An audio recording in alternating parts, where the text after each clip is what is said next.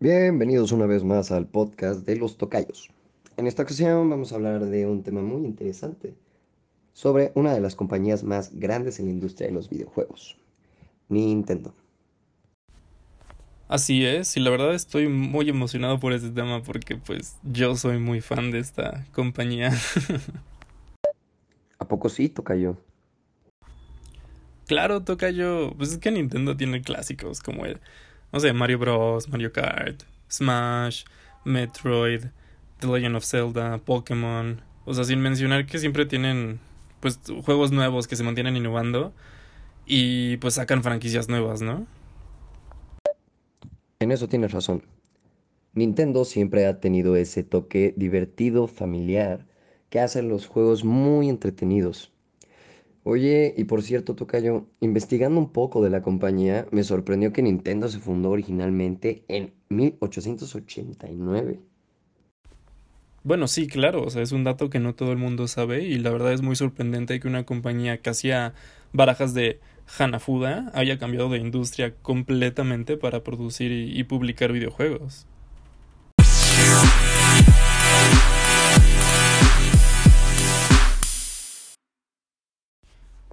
Pero, pues platícame, yo, ¿por qué andamos hablando de Nintendo hoy? Ah, pues hoy el tema es Nintendo, justo porque el otro día vi un artículo que Nintendo estaba vendiendo su consola SNES e otra vez después de su fallido Wii U. ¿Fue porque te pareció interesante o porque no supiste de qué hablar esta vez en el podcast? Un poco de ambos, pero nadie se tiene que enterar de eso. no, está bien, toca yo. Digo, te digo, yo, yo encantado de hablar de este tema, la verdad. Y pues sí, estás en lo correcto. O sea, la Wii fue una consola generacional y fue una de las más vendidas a nivel mundial. O sea, incluso superando a, a su competencia de ese entonces, el Xbox 360 y la Play 3.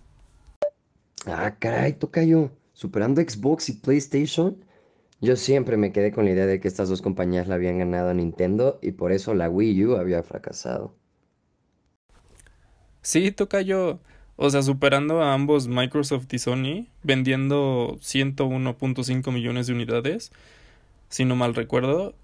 O sea, lo cual vendió más de 15 millones de unidades que su competencia. O sea, y por eso fue una sorpresa que la Wii U vendiera tan poco. O sea, fue un tema un poco extraño, o sea, del cual Nintendo ha hablado abiertamente.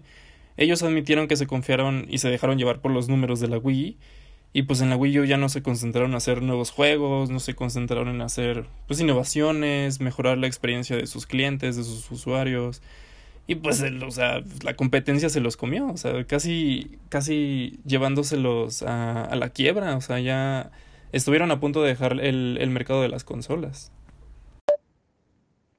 Ya veo que no mentías sobre que si eras muy fan de Nintendo, Tocayo. Qué chido. no, yo te dije que sí era muy fan, la verdad. Bueno, Tocayo, y volviendo al tema de Nintendo y sus franquicias, la verdad es que sus personajes siempre han sido muy icónicos. Tienen a Mario, la cara en la industria de videojuegos, a Yoshi, a Pikachu, a Donkey Kong. Sí, claro, Tocayo. Han estado por mucho tiempo y seguramente van a seguir por muchos más años al paso que van. Y la verdad es que ya hablando un poco más serios, o sea, en temas de mercadotecnia y, y marca, la verdad es que pues se han sabido posicionar muy bien. Claro, Tocayo. En este podcast siempre somos serios y profesionales. Pero sí, tienes razón.